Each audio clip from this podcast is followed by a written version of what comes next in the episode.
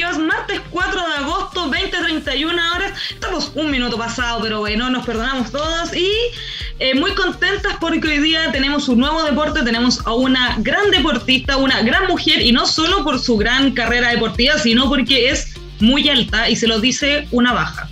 Entonces yo le llegaría como al codo más o menos, pero ya nos va a contar ella misma cuánto mide antes. Voy a saludar a mi compañera Francesca Ravizza. Fran, ¿cómo estás? Muy bien, ¿y tú, Vale? Muy contenta.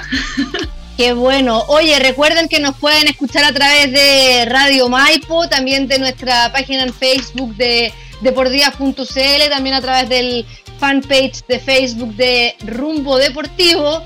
Y después, después de que termine esta entrevista, en Spotify y en YouTube. Y ahora les vamos a presentar a nuestra gran invitada. Gran, no solamente porque es una gran deportista, sino porque, como decía la Vale, es demasiado alta, mide un metro ochenta y cinco. No es así, Catalina. Estamos conversando con Catalina Abulleres, basquetbolista chilena. ¿Cómo estás? Hola, muchas gracias por la invitación. Espero que estés muy bien y contenta, bueno, de estar aquí con ustedes y contar un poquito sobre mí. Obvio, sí. Primero quiero saber si de verdad mides 1,85. Así es, mido 1,85, pura altura, muy grande la verdad. Yo mido 1,62, 63. De verdad te voy a llegar como al codo, un llavero. Bueno, no tanto.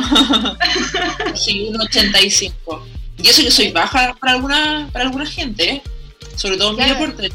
Sobre todo en tu deporte, en el básquetbol, eres una, una más, una más del grupo. claro. Exacto. Oye, cuéntanos. Dale, Fran, perdón. No, cuéntanos cómo han sido estos meses de cuarentena. Eh, recordemos que para los que no conocen a Catalina, ella es basquetbolista, ha hecho casi toda su carrera en España, allá la pilló la pandemia, pero alcanzó a agarrar un avión y se vino a Chile a aprovechar de pasar estos meses de confinamiento con su familia. Cuéntanos cómo han sido estos meses para ti eh, encerrada sin estar en una cancha de básquet. Bueno, como dices tú, me tocó lo más difícil tanto en España y luego acá llegando a Chile eh, bueno, siempre di las gracias por tener la oportunidad de tomar ese vuelo y llegar a casa y estar con la familia, ya que conozco a mucha gente, muchos amigos que no han podido regresar y aún siguen estando fuera. Entonces siempre dando las gracias de poder estar aquí. Han sido momentos difíciles, muy duros, ya que para un deportista eh, obviamente hacer, no hacer su deporte en este momento le está costando. A mí mantenerme obviamente es mucho más difícil, hay que estar en una cancha compartiendo, jugando, entrenando todos los días, que es lo que uno hace, ha sido complicado, pero bueno, adaptable, se puede adaptar, la casa ya es como mi gimnasio y aquí nos mantenemos. ¿Qué cambios tuviste que hacer para, para adaptar un poco el entrenamiento? ¿Tienes un aro en tu casa? Mira, ojalá tuviera un aro en mi casa, es lo que más deseo pero fuera, eh, porque vivimos en un condominio, fuera tenemos lo que es la cancha de básquet. A principios iba a entrenar allí, tenía la facilidad y todo, pero cuando se decretó cuarentena, sobre todo en mi comuna, eh, pucha, por respeto, obviamente no lo hacía y solamente entrenaba en casa. Así que ahora me mantengo aquí en la casa, me conecto a entrenamientos por Zoom, hago bote, pero mucho, mucho, mucho físico. Esa es la idea de mantenernos haciendo algo. Oye, y tú dices, hago bote con la pelota. Eh, eh, me imagino los recuerdos que se le están viniendo a tus papás cuando eras más chica, que andabas con la pelota para todas partes, ahora, ahora en la casa con los adornos, ¿cómo, ¿cómo ha sido? Porque igual el dribbling hay que entrenarlo, ¿no? A pesar de que tú ya lo tienes muy entrenado, pero es, una habilidad que hay que mantenerla entrenado, ¿no? Sí, pues eso es, y hay que mantener, o sea, obviamente el primer mes no toqué la pelota, y créeme que al volver, obviamente la pelota se me iba para todos lados, me costó muchísimo dejar dejar un tiempo de hacer lo que uno practica, eh, obviamente al retomarlo te va costando. Por eso la idea es no dejarlo y ya entreno dentro de la casa cuando llueve o si no me voy fuera al patio, que ahí aprovecho de entrenar y hacer lo máximo. Claro. Dentro de, lo, dentro de lo que es posible también adaptar un poco el entrenamiento. Lamentablemente eh, no estás en la lista del ministerio para volver a entrenar ¿Tienes alguna novedad de parte como de la federación? Si pueden entrenar, si alguna fecha estimativa para volver a las canchas. Pucha, eso es lo que más deseo. De hecho, cuando salió la lista, yo dije, ya, vamos a estar los deportistas, los que tenemos torneos así como próximos, para poder prepararnos. Y veo la lista y están solamente como los deportistas, los deportes individuales o ya duplas, pero a nosotros nos tiraron para el final. O sea, yo creo que para noviembre ya podemos como comenzar de a poco a volver. Pero, pucha, con ganas de poder entrenar cuanto ya. Así que apenas haya como una libertad, lo voy a, lo voy a intentar. Me quiero, me quiero mover. Estoy como sumamente frustrada en la casa sin poder entrenar.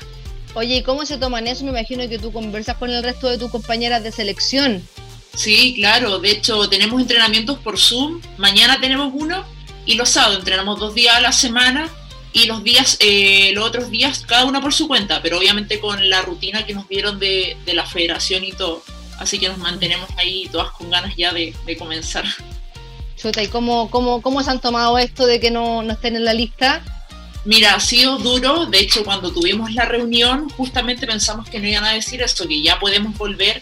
O que por último, como la cancha de, del SEO que está en Grecia es bien grande, tenemos cuatro pistas, por último entrenar tres en cada media pista y al final igual el espacio es bien amplio pero aún no nos han dicho nada, así que estamos esperando solamente tener paciencia para eso. Lamentablemente. Gata, em, bueno, gran parte de tu carrera como basquetbolista la has desarrollado en España. De hecho, eh, lograste el ascenso a la segunda división femenina de la Liga Nacional con tu club. Em, ¿Qué significó este triunfo? Porque ustedes, eh, o bueno, tú y el club, eh, tus compañeras, estuvieron tres años trabajando en esto. ¿Cómo fue lograr ese, ese preciado ascenso también? Sí, mira, el ascenso es sumamente bonito. Tengo la, gratitud de decir que he ascendido dos veces. La primera vez que llegué a España, que fue el año 2015, eh, me ficharon con el objetivo del equipo que ascendiera. Y lo logramos, ascendió y debuté ese año con ellos. Y luego esta segunda oportunidad que se me dio en Baracaldo, que es mi equipo donde estuve estos cuatro años, eh, ascendimos y la verdad es algo muy bonito porque llevamos tres años intentando, intentando, intentando hasta que se logró. Entonces esa felicidad que uno tiene y al final no es solamente un equipo, es una familia detrás. Entonces eso es lo que va, el, orgullo que uno lleva. Oye, y, y después en el, 2018 regresaste a Chile. Sí. Y, y jugaste por, por el Boston College que el Boston College es uno de los grandes equipos de Santiago en el básquetbol. Eh, para, es como ha, jugado este, este campeonato que, es masculino, pero es un, es un, campeonato muy importante, el campeón y del Domani, que, que, siempre está peleando en los primeros lugares, en el, en el básquetbol femenino también. Eh, la lleva al Boston College y además es el colegio donde tú estudiaste. Eh, ¿qué, qué, significa, ¿Qué significó para ti e, este regreso al, al básquetbol nacional y, con ya toda esta experiencia internacional, ¿cuáles son las principales diferencias que tú encontraste? Ya con, mucha más experiencia a nivel internacional. Sí, bueno, mira, haciendo referencia a eso de jugar por Boston, eh, bueno, siempre jugué lo que son formativas, eh, luego ya por la, por la escolar, eh, torneos escolares, sudamericanos, cosas así. Entonces volver a tu, a tu club, a tu colegio, y jugar por tu equipo y competir en las ligas nacionales y todo, obviamente es súper bonito. Eh, gracias a Dios y hasta el día de hoy mantengo contacto con el entrenador de ese club, que al final es un formador también para uno y con él he estado en todo lo que es escolar y tanto como club. Entonces, eso siempre lo recuerdo. Y a diferencia de la liga europea con la liga de acá, bueno, siempre es, siempre hay mucha diferencia, se nota pero creo que al día de hoy, a la actualidad, la liga ha ido mejorando poco a poco. Si bien no estamos eh, como quisiéramos estar, que es la liga europea, pero bueno, hay esfuerzos de por parte de la federación, de los mismos clubes que quieren esforzarse, que quieren lograr objetivos, entonces eso se ha ido trabajando de a poco. Y con Boston ese año, si bien teníamos como una meta de salir campeona, eh, no se pudo, pero siempre hubo un trabajo de por medio y así han sido hasta la actualidad todos los equipos que quieren seguir creciendo, quieren que la liga sea más duradera, que la liga sea una potencial con jugadoras extranjeras, con jugadoras nacionales, que es lo que queremos hacer a futuro. Pero Cata, más o menos, ¿cuáles eran esas diferencias eh, en la calidad del torneo, la periodicidad de los partidos? allá les pagan a las jugadoras en Europa, más o menos como para entender, ¿cuáles son esas diferencias? Bueno, las diferencias primero, diferencias de equipo. Eh, los equipos acá en Chile son 10 equipos eh, por toda la liga, que la liga dura dos meses o tres meses. La liga en Europa son 24 equipos, la liga dura 8 meses o 9 más la preparación, se ya una gran diferencia. Luego los recursos que hay, eh, allá las jugadoras fichan gente de fuera, las europeas no cuentan como extranjeras, entonces claro, hay más potencial y los equipos acá en Santiago jugamos solamente con jugadoras nacionales, no todos los equipos tienen el recurso para traer jugadoras de fuera, entonces, claro, tres, cuatro equipos de Santiago tienen extranjera y el resto no, hay mucha diferencia. En cambio, allá todo está equiparativo y todos los equipos pueden competir a un alto nivel y también el recurso de que todas las jugadoras les pagan por jugar. Ahora, una jugadora extranjera eh, que se viene a jugar a Sudamérica, ¿Qué tipo de jugadora extranjera le parece atractiva a la Liga Sudamericana o la Liga Chilena en comparación con un refuerzo extranjero en Europa, considerando que eh, las jugadoras europeas son jugadoras comunitarias y no son extranjeras? Entonces me imagino que son jugadoras norteamericanas las que llegan de refuerzos que seguramente no juegan en la WNBA. Claro, o sea, todos los equipos de Europa eh, intentan reforzarse, reforzarse con jugadoras americanas, pero de Estados Unidos. De hecho, nosotras que somos de Sudamérica, a mí me ha costado muchísimo los equipos, ya que como que te miran de menos, dicen no es americana, es sudamericana. Entonces siempre los equipos intentan reforzarse con jugadoras americanas de Estados Unidos. Para ellos, esas son las americanas. Cata, recién decías que em, a, las jugadoras en España les pagaban tú allá te puedes dedicar 100% a jugar básquetbol, no puede, no eres profesional, no es que tengas que tener algún trabajo en paralelo o algo así. Bueno, yo desde que estoy en España eh, nunca he podido dedicarme al 100%. O sea, siempre estoy, ya sea, una, estudié un año allá o me dedico trabajando, pero trabajando en plan escuelitas, como formadora, como entrenadora. Y aparte le dedico a lo que es el básquet. Obviamente te pagan, lo que es la manutención para que tú puedas vivir, pero tampoco es un sueldo tan grande en el cual uno pueda eh, mantenerse por, sus propios méritos. Y lo mismo sucede acá en, en, Chile, que no, a no todas las jugadoras le pagan y a las que les pagan es muy poco. Y son, y me imagino que son los refuerzos extranjeros, a las que les pagan acá en Chile, no? Claro, refuerzos extranjeros y alguna otra que jugadora que le dice, pucha, por último dame para lo que es el transporte, para poder moverme, para poder llegar. Entonces, eso también falta. Claro, oye, y si lo comparamos, que es un poco tedioso hacer estas comparaciones, pero yo creo que es importante hacerlo porque también mm. es, interesante marcar como la diferencia de que el deporte femenino y el masculino son deportes y que en la misma disciplina hay diferencias cuando son competitivas y yo creo en lo personal que no pueden existir, si que, existen buenos niveles. Y si lo llevamos al básquetbol, en, el sur de Chile el básquetbol es muy fuerte. Es muy fuerte el básquetbol, eh, de hecho eh, podríamos decir que es uno de los deportes que, sin contar al fútbol, que tiene su propia asociación, es el único deporte profesional que tiene Chile como, como, como disciplina, tiene su propia asociación de, de deportistas, de la Asociación Nacional de Fútbol Profesional, que no tiene ningún otro deporte. Y el, básquetbol eh, tiene su liga súper fuerte, con, con, refuerzo extranjero, donde hay varios jugadores que son, son pagados y vemos también aquí la diferencia con el básquetbol femenino, que prácticamente las jugadoras, como dices tú, tienen que negociar para que les paguen el transporte. Eh, ¿Qué crees tú que, le falta al básquetbol femenino para poder pegar este impulso, para poder meterse en, esta senda de una vez por todas y, caminar de alguna forma de manera paralela con el básquetbol masculino que vemos que está bastante avanzado.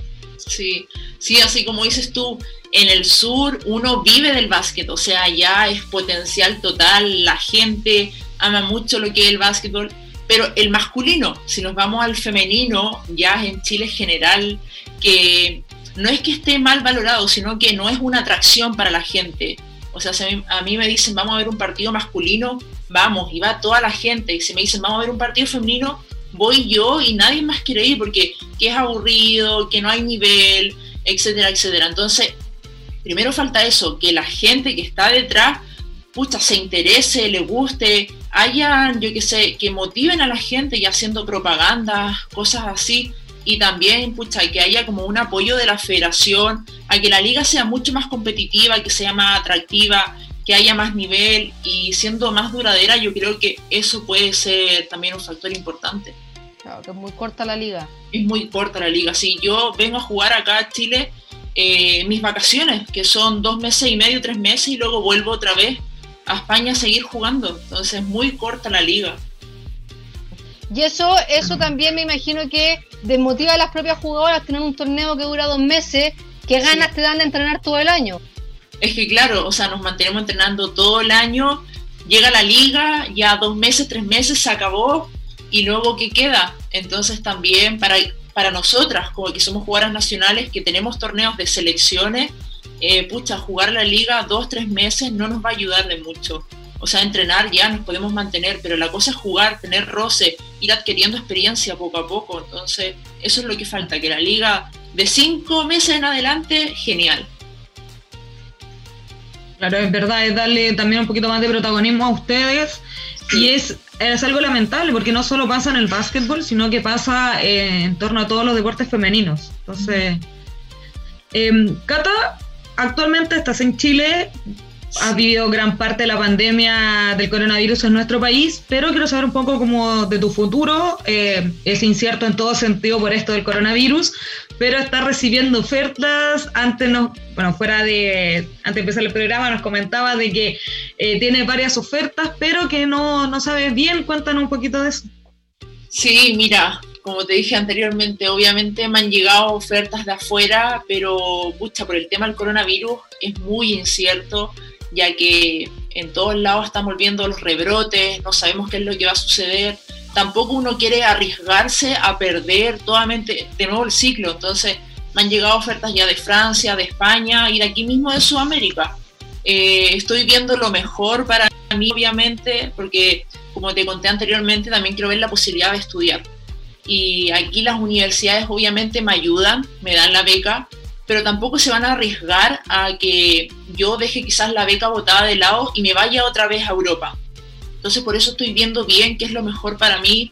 Y obviamente si hay una liga corta, que lo ideal fuera de dos, tres meses por este tiempo, pucha, lo tomo y me voy. Pero ya lo que es año 2021 quiero como dedicarme a estudiar. Cata, ¿hay alguna liga europea que, que te esté ofreciendo algún equipo en Europa? Eh, la posibilidad de estudiar también, porque hemos entrevistado a otras jugadoras eh, que, juegan en Europa y eh, tienen la posibilidad de estudiar y, entrenar. ¿A ti se te ha dado esa posibilidad? Sí, mira, de hecho, el, hace dos años atrás, cuando estaba en Baracaldo todavía, eh, estaba jugando y aparte estaba estudiando, que yo hice un año de técnico en actividades físico y deportiva, entonces lo llevaba a la par. Se supone que este año yo lo acababa, pero tuve problemas de papeleo con el tema del certificado de estudio, que lo presenté tarde, no se presentó y me congelaron la carrera. Entonces no pude terminar este año. Entonces tengo solamente un año y el oro está en stand-by. Entonces obviamente si se vuelve a Europa la idea es retomar eso, porque, escucha, me queda solamente un año. Entonces esa es la idea, como acabarlo, o si no ya comenzar aquí en Chile desde cero. Igual sería fome empezar desde cero cuando te queda solo un año. Sí. Queda tampoco. Em, ¿Con la Federación de Básquet han tenido alguna, alguna novedad? Bueno, aparte de que están entrenando, pensando también un poco en campeonatos mundiales, que, bueno, sobre todo porque Chile va a organizar Santiago 2023 y el equipo femenino es uno de los, de los grandes equipos donde hay también muchas expectativas puestas. Sí, mira, eh, bueno, cuando tuvimos la reunión con la federación, se nos dieron a conocer los torneos que tenemos y por lo mismo queríamos entrenar porque ahora en marzo, marzo-abril, se nos viene lo que es el sudamericano. Y el sudamericano es clasificatorio para el American Cup. Entonces para nosotras es importante clasificar para poder tener la chance de poder clasificar a lo que es el American Cup y luego tener más torneos, porque no clasificando uno se pierde tres años. Entonces estar, estar, jugar, estar sin jugar tres años es mucho para nosotras. Por lo mismo queremos entrenar, prepararnos bien, tenemos equipo y, pucha, solamente eso, prepararnos, entrenar, jugar y llegar de la mejor forma a marzo, abril. Mm, y nos contabas tú que, eh, bueno, conversábamos que el equipo femenino de básquetbol no está en la lista de los deportistas que pueden volver a entrenar porque eh, este sudamericano es, eh, es, un sudamericano específico, no un sudamericano del circuito olímpico, ¿o no? que, es una de las condiciones que puso el ministerio, que los deportistas que podían participar eran eh, eh, que, iban a competir en torneos que, que pertenecían al circuito, al ciclo olímpico, quieren decir sudamericanos, panamericanos, pero que son, que reúnen a todas las disciplinas. Y también hay sudamericanos y panamericanos que son específicos de cada disciplina, como es el torneo de básquetbol que tienen ustedes, pero que también es clasificatorio para otro torneo más importante, como dices tú, la American Cup. Sin embargo, eh, el ministerio no quiso hacer una excepción con ustedes. No, eso mismo, no, a nosotros no nos han incluido en la lista, obviamente es una pena tremenda porque todas queremos entrenar, todas queremos prepararnos, eh, si bien queda muy poco para lo que es marzo y las preparaciones no son de un día para otro, ni de dos semanas, ni de un mes, esto lleva trabajo, es constante. Y varias jugadoras eh, son nuevas o no han tenido la posibilidad de quizás incorporarse a selecciones anteriores, entonces tampoco nos conocemos todas. Somos una generación bastante joven la que se ha puesto en pies para esta lista y también la federación nos ha propuesto prepararnos bien para lo que es el Santiago 2023, entonces queremos llegar en la mejor forma y qué mejor consolidándonos desde ya, creando un equipo para poder llegar a ese torneo que tanto, que tanto deseamos todos. Oye, Cata, del equipo que dices tú ahora, ¿cuántas han competido en sudamericano adulto? De las que, a ver, así como de más experiencia del grupo que estamos ahora, yo creo que es fácil unas 6, 7. Todo el resto son, son nuevas o chicas que han estado en categorías inferiores. Claro, es importante. Pocas. Es importante prepararse porque la ansiedad de un sudamericano o, o la ansiedad de estar en, en competencias internacionales es algo que también se, se entrena. Sí. Algo que también se entrena y, uno necesita estar con, con su equipo, eh, generar un ambiente de equipo porque se, se, van, se van ganando confianza, se va ganando esta, esta fraternidad de que tanto se habla de los deportes colectivos que es muy importante y que si es que uno se pone a revisar a los equipos campeones, es lo que destacan, que es lo, que los hace campeones, así que eh, ojalá si es que la ministra del deporte nos está viendo, pucha, eh, yo, sé que es difícil porque, porque todos tenemos, porque todos los deportistas tienen su propia excusa y, y, hay que ser súper conscientes de que hay que cortar el queque por un, por un lugar y hay que partir por algo, porque, porque todos queremos entrenar, pero, eh, pucha, de repente buscar alternativas para que puedan entrenar o, ver que su torneo también, también es interesante porque pucha que dan ganas de entrenar, pero yo creo que, que poco a poco se van a ir abriendo los canales para que puedan todos los deportistas volver. De hecho, a mí me da rabia porque donde vivo te dije que estaba la cancha y yo paso, quizás cuando voy al supermercado con mi madre o a comprar, veo gente entrenando y yo digo, ¿por qué ellos pueden entrenar y yo no? O sea, obviamente ellos entrenan no cuidándose ni nada, pero obviamente uno quiere estar ahí también moviéndose, tirando a canasta, pero uno por respeto no lo hace. Y también porque eh, era una deportista en donde te sigue mucha gente y lamentablemente ante tanto irresponsable hay alguno que tiene que dar el ejemplo. La otra vez lo conversábamos con María José Rojas, que ella hace skate, que ella también quería salir en la tabla a la calle y no puede porque la sigue mucha gente. Y lamentablemente para ustedes es así, o sea, y yo creo que para muchos conocidos que quieren jugar fútbol, andar en bicicleta, etcétera, y no podemos porque es un virus maldito y nos tenemos que cuidar y si no nos cuidamos nosotros no lo va a hacer nadie. No va a hacer nadie, exacto, así es. Oye, Cata, vamos un poco a, hagamos como un, rewind, vamos a, a tus inicios. ¿Cómo empezaste a jugar básquetbol? Mira, comencé, bueno, a los ocho años, a mí no me gustaba el básquet para nada, pero vengo de una familia deportista, o sea, todos atrás, mi abuela, mi abuelo, mis tíos, mi madre y mi padre, ambos basquetbolistas, de alguna u otra forma tenía que gustarme. Así que un día en una cancha un entrenador se me acercó y me dijo, oye, ven a entrenar un día a nuestro equipo. Y yo miré a mi mamá y le dije, ya voy. Fui ese día a entrenar y no solté más la pelota. Me quedé, me enganché, me gustó mucho. Y justo, y ahí, y, justo te tocó que en tu colegio se jugaba básquetbol, mucho. ¿Coincidencia? No, para nada. De hecho, bueno, el colegio donde estaba yo eh, hacía muchos talleres. Pasé por folclore, danza, arte, fotografía, atletismo. Y aunque estuviera el básquet, como que no me llamaba la atención. Después, cuando fui a entrenar con el equipo, empecé con, con los talleres formativos del colegio. Em, vamos a parar un segundo porque estamos teniendo problemas técnicos lamentablemente. Eh, no, pero ya me dicen que no. Ya no sé nada. Vamos a seguir entonces. Este es el problema de estar en vivo. mira, me llega un mensaje a WhatsApp que me dice, no, ¿sabes qué? Vamos a parar porque estamos teniendo problemas técnicos. Aprovecho para pedir las disculpas del caso a toda la gente que nos está mirando en Facebook.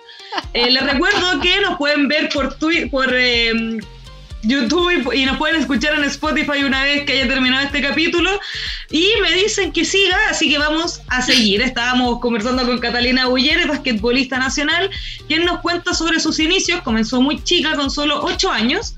Y Cata, yo quería saber porque en 2012 em, tenías como 15 años más o menos y em, se fueron de gira con la selección y te ofrecieron a ti y a otra compañera más es una beca para estudiar, vivir, comer y seguir entrenando en los Estados Unidos. Eh, ¿Tomaste esta beca? ¿Cómo fue esa experiencia? Mira, esa fue la primera oportunidad que se me dio para estar fuera. Eh, era súper chica, tenía 15 años. Y pues estaba motivada por una parte porque me iba con otra persona, obviamente, que yo conocía, y no iba a estar sola. Así que empecé a hacer todos los papeles con mi mamá y todo. Y llegó un momento en el que me dije, no, no estoy para irme. No, no tuve esa gran fortaleza de ir al extranjero, estar fuera, también en Estados Unidos, eh, en un país con un idioma que yo quizás en ese entonces no dominaba mucho, eh, no quise arriesgarme y no tomé la decisión y me quedé acá. Obviamente al día de hoy me cuestiono igual un poco porque estudiar fuera, aprender el inglés en ese país eh, es mucho mejor que, quedarse acá. Pues, entonces, y era una beca para terminar el colegio. Sí, era una beca de high school. Ya, pero con posibilidades de después a lo mejor ganarte una beca para estudiar en la universidad, ¿o no? Claro, o sea, allá todavía me quedaban tres años, bueno, cuatro, cuatro años, entonces obviamente uno se va ganando ese papel y uno siempre tiene que hacer lo mejor posible para luego optar a las becas, pero estudiar en Estados Unidos yo creo que es algo muy bonito y algo que me voy a cuestionar siempre. Bueno, después se te dio la oportunidad y te fuiste a España y esa, esa oportunidad no la, no, la, no la desechaste. Y con ese, con ese miedo que tuviste al principio, que al final no tomaste la decisión de irte a Estados Unidos, ¿te costó mucho dejar a tu familia, eh, irte, dejar tu vida, tus amigos, irte a España, partir como de cero? ¿O dijiste, eh, ya no, dos veces no la hago? No, mira, o sea, bueno, dos veces no la hago, sí puede ser, pero en España yo creo que como persona ya estaba más madura, ya tenía conciencia de las cosas, obviamente eh, irme fuera, ya no, es, ya no es que estemos hablando de América, estamos hablando de Europa, eh, me costó, me costaron los dos primeros meses, pero como iba a ser tan corta la primera experiencia, eran solamente cuatro meses, dije ya voy a tomar, la, voy a tomar este roce, voy a ir a poquitito a ver qué es lo que sucede. Y la verdad... Me, me Y la verdad me gustó mucho esa experiencia, no me arrepiento de haberla tomado.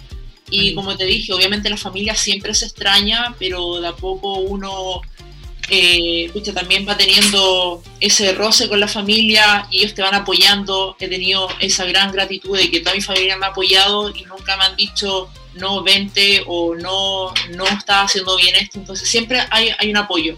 Y eso también te motiva a que tú sigas. ¿Con cuántos años te fuiste a España? Me fui con 17 años. Sí, que igual.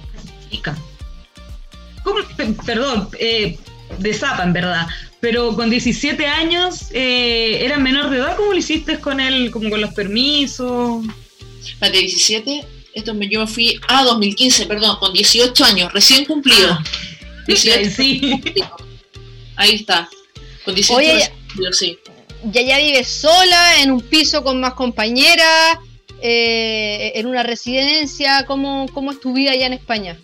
Mira, los primeros dos años eh, tuve la suerte de vivir con otra compañera que también era chilena, estábamos las dos juntas y vivíamos en la casa eh, con el presidente y con sus dos niñas que también jugaban en el club. Entonces la verdad no me sentía sola para nada, me sentía en familia, bastante acompañada, así que fue sumamente fácil ese tiempo. Luego ya cuando volví eh, mi tercer año a España, ya vivía sola, con americanas, con gente de fuera, y ahí ya es distinto, porque uno tiene que apañársela sola, ¿no? buscar, buscarse la vida. Tú juegas en la posición de, de pivot. Eh, ¿Siempre jugaste en esa posición o fue algo que se fue dando como con el tiempo, con tu estatura? Porque quien eh, juega en esa posición debe ser como el jugador más alto, como con más masa muscular, porque tiene que eh, tapar como el ataque, estás muy cerca del aro, entonces, ¿se dio con el tiempo?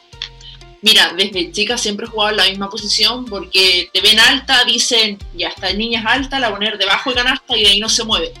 Pero la verdad, si te soy honesta, nunca me ha gustado jugar de 5, nunca me ha gustado la posición en la que estoy. lo hago, lo hago netamente porque, pucha, soy alta, me mandan a esto y también porque eh, tengo un poco de habilidades para jugar abajo. Pero a mí lo que me gusta es más jugar abierta, jugar afuera eh, a comparación, obviamente mido un 85, pero hay otras jugadoras que son mucho más altas que yo. Entonces tengo que ver esa, esa versatilidad de ser más rápida, de romper, de buscar. Entonces también tengo buen tiro de fuera y eso es lo que aprovecho. Pero la verdad me, acomoda bastante e intento ir rotando diferentes posiciones. Acá, pero acá en Chile, por ejemplo, te hacen más jugar de pivot. Sí, pues acá en Chile juego de pivot. Acá, acá eres la más alta. Sí. Y en, Europa eres más, más polifuncional porque ahí hay jugadoras más altas que tú, ahí lo pasáis mejor. Sí, pues ahí lo paso, lo paso mejor, obviamente igual me mandan abajo porque a mí cuando el equipo me ficha, me ficha de pivot. Entonces, obviamente ocupo esa posición. Ya, pero ahí aprovecháis después de mostrar tu talento afuera. Sí. oye, oye, estamos conversando con Catalina Abuller, pronunciamos bien tu apellido, ¿no? Abulleres. Abulleres, perfecto. Está, está, bien, está bien pronunciado. Oye, eh, vale, pasemos a saludar a, nuestro, a nuestros auspiciadores. Vamos. Eh, saludamos a Oma Chile porque el colgante de tus lentes debe ser un accesorio top. Por eso en Oma Chile tenemos los mejores diseños para que luzcas tus anteojos con mucho estilo. Si quieres saber más, Búscanos en Instagram como arroba oma-chile y conoce cómo estamos realizando los despachos de nuestros productos. Y también le agradecemos a Agencia Corner. La mejor táctica para tu marca está en Agencia Corner FC. Si estás vinculada al mundo del deporte y quieres desarrollarla a nivel de gestión, comunicaciones y marketing deportivo digital, Agencia Corner FC es el lugar al que tienes que acudir. Contáctanos en cornerfc.com. Además queremos saludar a Alma Gráfica porque tu proyecto debe tener la mejor imagen. Alma Gráfica es diseño, colaboraciones profesionales y proyectos personales. Alma Gráfica está detrás del hermoso logo de Deportivas. Contáctalo al correo de ale.maturana.bravo.gmail.com porque Alma Gráfica es diseño, colaboraciones y proyectos personales.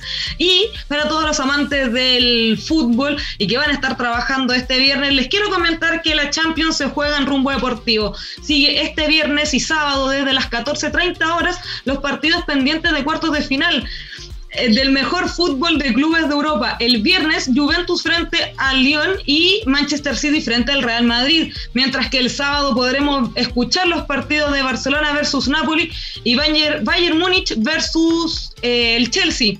Sigue estos partidos a través de rumbodeportivo.cl, Radio Colo Colo Deportes.cl y la Red Deportiva de Chile, porque la Champions en la Colo Colo es fenomenal. Creo que mis amigos colocolinos me van a molestar con esta última frase, pero bueno, me lo pidieron, había que cumplir con rumbo deportivo, así que ya saben, fanáticos del fútbol, no se pierdan detalles de, de este retorno de Champions que va a estar buenísimo.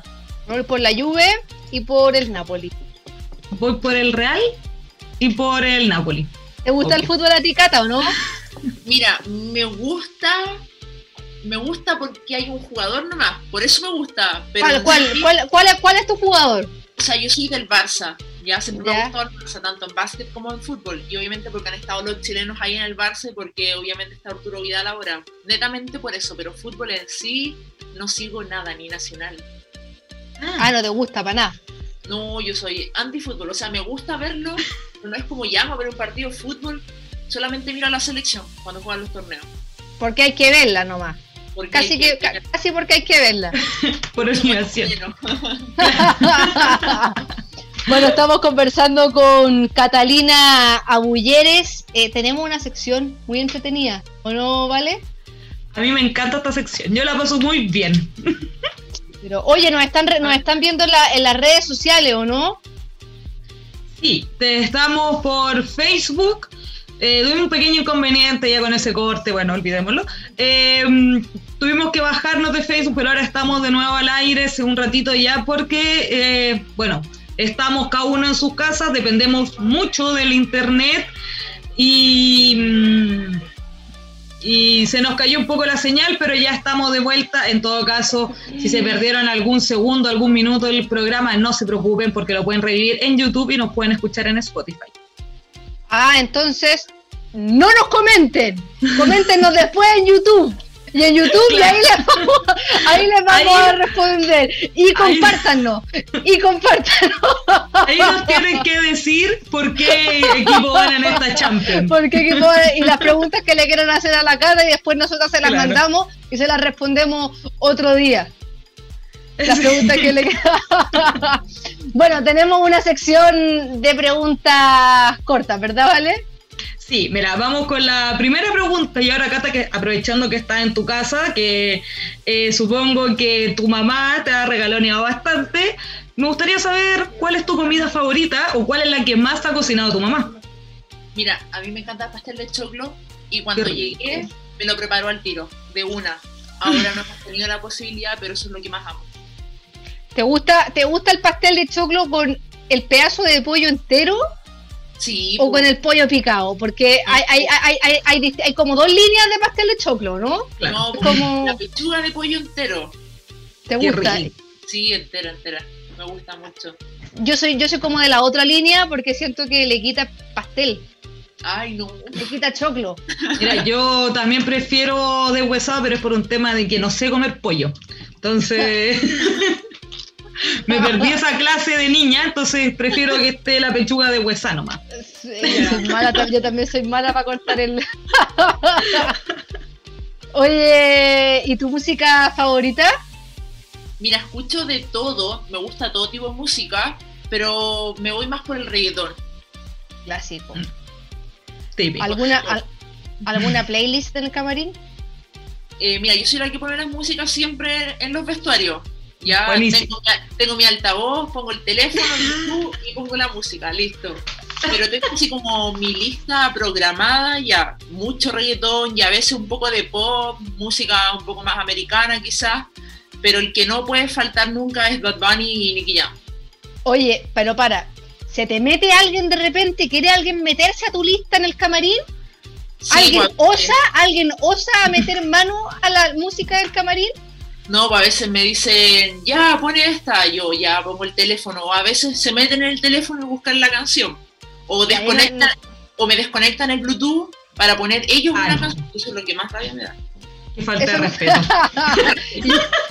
y, y, hay como códigos de camarín, pues, las más chicas, las más chicas no sé, no pueden hacer eso. No, no pueden hacer eso. Por ejemplo, cuando estamos ya los equipos de allá de Europa, eh, obviamente las nuevas tienen que acomodar a nuestras reglas. Claro. Las son las que tienen que ir de a poco. Las que tienen ya, ya tenemos el control. ¿Y, tú pones la música en, tanto en tu equipo como en la selección? Sí, por las dos. Ah, la DJ. Estaba hablando con la, DJ, experta. Buena. Eh, Cata, ¿tienes mascotas? Tengo dos perros, me encantan, las, me encantan los perros, de verdad. Si pudiera tener más, obviamente lo tendría. Con mi mamá siempre hemos dicho un perrito chiquitito, un perrito chiquitito y siempre un perrito grande. Pero amamos las mascotas. ¿Y la, la, echáis mucho de menos cuando estás en España? ¿No hay pensado llevártela? Mira, no, nunca he pensado llevármela, siempre se quedan acá. pero, pucha, si pudiera tener una mascota estando allá en mi tiempo, obviamente me gustaría. Pero tampoco voy a estar eh, ya por ocho meses una mascota y luego me la traigo. De todas las veces que voy y vuelvo, ya tendría como diez perros en la casa. Oye, y mm, eh, ahora en los tiempos de cuarentena, eh, me imagino que hay un ejercicio que odias. Y yo creo que sé, y yo creo que sé cuál es, pero no lo quiero decir, porque yo sé que lo hacen mucho los basquetbolistas. Pero quiero ver si es que ellos pues te digo cuál es, cuál es el que el que yo pensaba. Pero ¿hay algún ejercicio que tú no estés echando de menos? Ejercicio que no esté echando de menos. Eh, pucha, la verdad sí estoy echando de menos casi todos los ejercicios. Lo que más echo de menos es correr. no te creo. Sí, yo pensé, que me, yo pensé que me iba a decir que el ejercicio que menos echáis de menos era los suicidios. Por eso, ah, no, pues, claro, correr, no, lo que más anhelo, lo que más necesito ahora es correr. Si tuviera el patio para correr, estaría corriendo como loca. Te prometo. Me siento como vaga, eh, no estar haciendo nada. O sea, siento que entreno, obviamente me mantengo, pero si no corro, siento que no estoy haciendo nada. Claro, y no tenéis ninguna trotadora, una bicicleta estática. Tengo bicicleta, pero para mí la bicicleta no, es lo mismo. Y aparte termino con el, perdón, por el, con el culo cuadrado. No puedo. Estar de pies corriendo y soy feliz corriendo. Y en verdad la bicicleta es un poco más incómoda. Es más incómoda, sí. Em, ¿Cuál crees que es el mejor momento de tu carrera? El mejor momento de mi carrera eh, bueno, obviamente la fecha del ascenso, que fue el año 2008, 2008-2009, y ahora lo que fue finales de esta liga, que jugamos Liga Femenina 2, que, que comencé a debutar nuevamente después de tres años. Buenísimo. ¿Y, algún, mm, no, dale, vale. ¿Algún momento con la selección? Con la selección sí, pues tuvimos nuestro, bueno, que considero que fue como el mejor el año 2013-2014 que también estuvimos con un excelente entrenador y que hubo un proceso de preparación que estuvimos todas bastante bien, obtuvimos muchos resultados y ahí fue cuando yo abrí mis puertas al extranjero, entonces año 2013-2014 ya marcado. Buena. Oye, y dejando de lado el básquetbol y el deporte, ¿algún talento oculto que nos puedas contar? Mira, talento así oculto, bueno, la fotografía obviamente y el dibujar. ¿Ah, en serio? ¿En serio? alguna foto donde, o, en tu cuenta, algo donde podamos ver, seguir tu, pasión por el arte? Tengo, bueno, tengo mi Instagram, tengo un Instagram donde yo vendo productos, tengo un Instagram donde me dedico a dibujar y subir fotografías que hago, que uno es, es Cata cata.cosas. Ese es el Instagram donde, yo subo publicaciones, dibujando, eh, sacando fotos, pero me gusta mucho lo que es la fotografía. ¿En serio? ¿Y, has tomado curso o algo? No, nada, solo con el, con el tema del colegio, que estuve dos años en taller de fotografía, eh, solamente con eso, y fue cuando chica, estoy hablando tercero y cuarto básico. ¿Y te compraste una cámara o con el celular y hay perfeccionado la fotografía con el celular? No, con el celular nomás intento tener un buen celular para sacar fotos. Sí, pues hay mucha gente que ha perfeccionado. Bueno, ahora hay concursos de fotografías tomadas con celulares. Sí. Oye, cata.cosa es donde tú subes fotos y tus dibujos. Sí. ¿Y el otro Instagram que vendes cosas, qué cosas vendes? Bueno, no, no puedo decir por acá, vendo productos de belleza. ¿Y por qué no lo puedes decir por acá? No, sí lo puedo decir, pero es de Nuskin. También vendo Nuskin, por eso. Ah, bueno. En el tema de pandemia tuve que reinventarme, ya que obviamente uno al no estar jugando tampoco uno genera dinero. Entonces me lancé con esto y estoy vendiendo productos. Buena. ¿Y ese cómo se llama tu Instagram? Ese es eh, Cata, eh, Cata My Shop. Ya. Así que ahí te pueden seguir para comprar productos Nuskin, para seguirte eh, en, tu arte y para seguir tu carrera deportiva también. Exacto. La embarró Catalina. Tiene tres, tenéis tres Instagram, el tuyo, el de la venta de cosas y tu arte. Sí. y por último, ¿tienes alguna cábala o algún ritual que realices antes de cada partido? Mira, antes de cada partido, bueno, siempre me concentro bastante, me pongo los audífonos con música y no, no pesco a nadie hasta llegar al gimnasio. O sea, desde que salgo de casa hasta el gimnasio, música y chao. Y la cábala también es siempre jugar con las mismas calzas, intentar estar siempre con el mismo top y bueno, el, el salir de última del vestuario. Eso es como mi Ah, cábala. última. Última, sí. Pero del vestuario, ¿y a la cancha da lo mismo el orden? No a la cancha, bueno, salir da lo mismo, pero cuando es presentación, eh, cuando nombran a las 5 para salir a la cancha y chocamos las manos, siempre salgo de las cuartas. No sé por ¿Por qué? ¿Tenía un toque tenía un toque con el número 4? No, no, ninguno. Pero siento como que no quiero salir ni de, ni de las primeras ni de la última. Entonces Claro. dejo que pasen tres, voy yo y luego sale otra. Ah, ya. No, porque yo tengo un toque con el número 4, por eso, por eso pensé que, por eso, por eso dije ya no a decir, porque, y, conozco gente que tiene un toque con el número 3, pero dije ya, como muchas personas con el número 4 ya la... Oye, la cábala de la misma ropa es algo que, que se escucha harto entre los deportistas, pero mi duda es, si ocupas la misma calza eh, y estás en un torneo, ¿las lavas como en, en el lavamano, en la tina, o no las lavamos? No, mira, tenemos la suerte de que por lo menos cuando jugamos los sudamericanos, eh, terminamos el partido, nos piden la ropa, el equipo para lavarlo, y nosotros decimos, oye, ¿podemos meter también ropa nuestra? Ya, metemos, la lavan y obviamente la pasan al día siguiente. Entonces ahí tenemos Es ropa limpia todos los ropa partidos. limpia, tranquila y ropa limpia. No, porque hay algunas que hay algunas que no tienen esa suerte y se tienen que ahí en la duchita, se la dan ellas la ropa. En, o en el la hotel, dejan para, para un o partido la dejan para un importante. partido importante. Claro, también Ahí- puede ser eso. Jer- Jerarquizar la cábala. Es que mira, por, por ejemplo, yo tengo como ya 10 calzas en la habitación. Para entrenar siempre uso cualquiera, me da lo mismo. Pero para jugar siempre la misma, siempre la misma. Tú, Gran dices, cábala la- la porque tú te pones, te ponís calza abajo del short. Claro, abajo del short. Ya. Y abajo del. ¿Mm? es sumamente incómodo los short- el short que tenemos, porque el short nos llega hasta la rodilla, short ancho, Sí, pues. se preguntar, short cortito. Y ahí me lo meto entre la calza. ¿Te- ¿Qué, qué te, gu- te gustaría un como que el, el uniforme del básquetbol femenino fuera más femenino? Claro, yo creo que todas, todas queremos eso y siempre lo pedimos y nos dicen ya, si ahora es más cortito, nos ponen más cortito pero tubo, o sea la pierna está así, apretada. Es Claro. incómodo. La chuntan. Ustedes lo quieren más ancho pero más corto. Igual de Claro. ancho pero más corto. Claro, un poco más suelto y cortito. Mm. ¿Y, la, ¿Y la polera? La polera ha estado bien, la verdad, porque es polera aquí con hombro y luego ya tampoco ni es tan grande ni tan ni tan apretada, justa.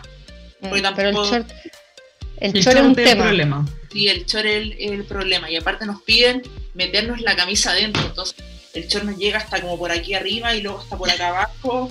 Parecemos cualquier cosa. Y no las dejan intervenir en el uniforme. No, y una vez lo hicimos, de hecho, para un torneo, ya todos nos pusimos de acuerdo y había una costurería detrás del hotel. Llevamos todo el equipo y que lo arreglen. Y lo arreglaron y pudimos jugar bien. Buenísimo. Pero yo Se la ingenian porque. cada una. ¿Ah? Fue netamente cada una. O sea, yo solté Claro. los pesos colombianos para pagarme el y arreglar el equipo. Claro. Fue en un torneo, en un torneo afuera. Sí, Y, y- y esto pasa en todos los en todos los equipos que tú has jugado, tienen el mismo problema del short. sí, en todos los equipos, todos. De Europa, de Chile. mundial. O sea, no, ¿cómo que, que no, no? No la chuntan, no la chuntan al, al, al short femenino, no sé. Es raro, es raro porque. ¿Ah?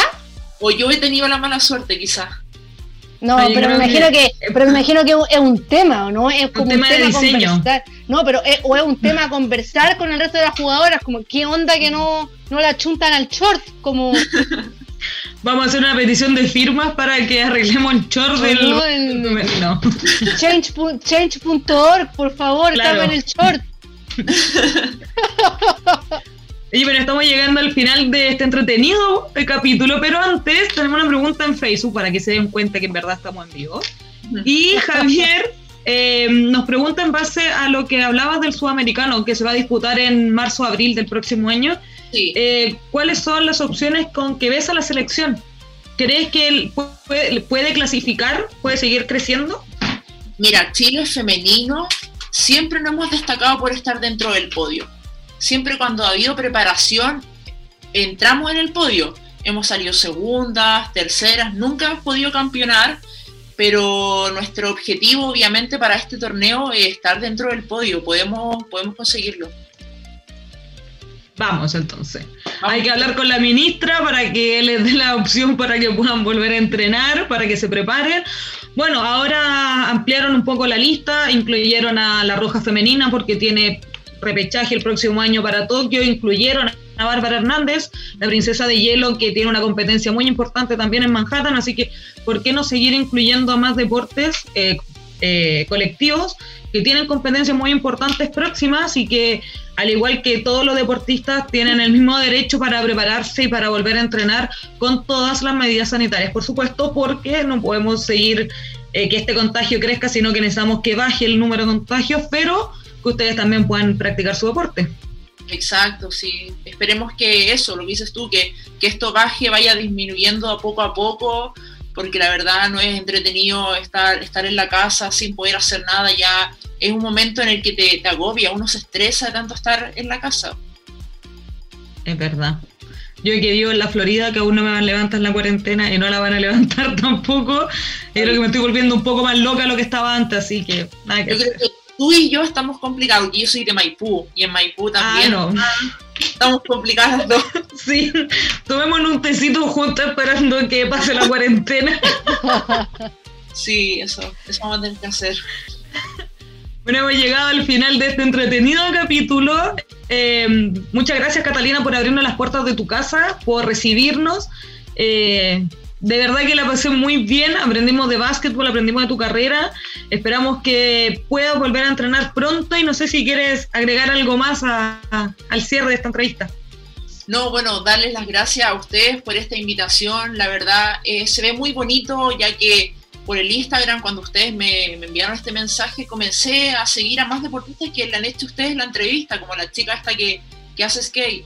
Entonces está muy bien esto, que se potencie lo que es el deporte femenino, demos a conocer también nuestra visión, así que muchas gracias por la invitación y las recomiendo total, así que ahí le vamos a decir a la gente que vea, todo esto. Buenísimo, y compártenos con tus amigas, que nos sigan, que nos compartan noticias y, lo que lo que siempre le, decimos a las deportistas que al final Deportiva es una comunidad de deporte femenino y entre todas hacemos la, hacemos hacemos deportivas así que si tienen alguna noticia o, conocen de alguna deportista que esté dando que hablar y a lo mejor a nosotros se nos pasa bueno escríbanos mándenos un mensaje por directo. Oye esta chica eh, y nosotras felices de, de conversar con ellas porque queremos potenciar el deporte femenino en Chile around the world. Así es. Estamos por ahí terminamos esta entrevista. Le agradezco una vez más a toda la gente que se conectó. Tuvimos un problema con el internet, pero bueno, es parte de esta pandemia, del encierro, de todo. Eh, agradecemos a Oma Chile, Agencia Corner FC y a Alma Gráficas quienes han apostado por este proyecto. También a Radio Maipo de Win, quien junto a Rumbo Deportivo va a estar transmitiendo todos nuestros capítulos. Y recordarles que la Champions se juega en Rumbo Deportivo. Recuerden que este viernes y sábado desde las 14 horas podrán seguir los partidos pendientes de la Champions del mejor fútbol de clubes. Así que eh, no se lo pierdan. Nosotros nos reencontramos la próxima semana a las 20-30 horas. Les mandamos un abrazo gigante. Cuídense, quédense en sus casas, que estén muy bien. Chao. Chao, Chao.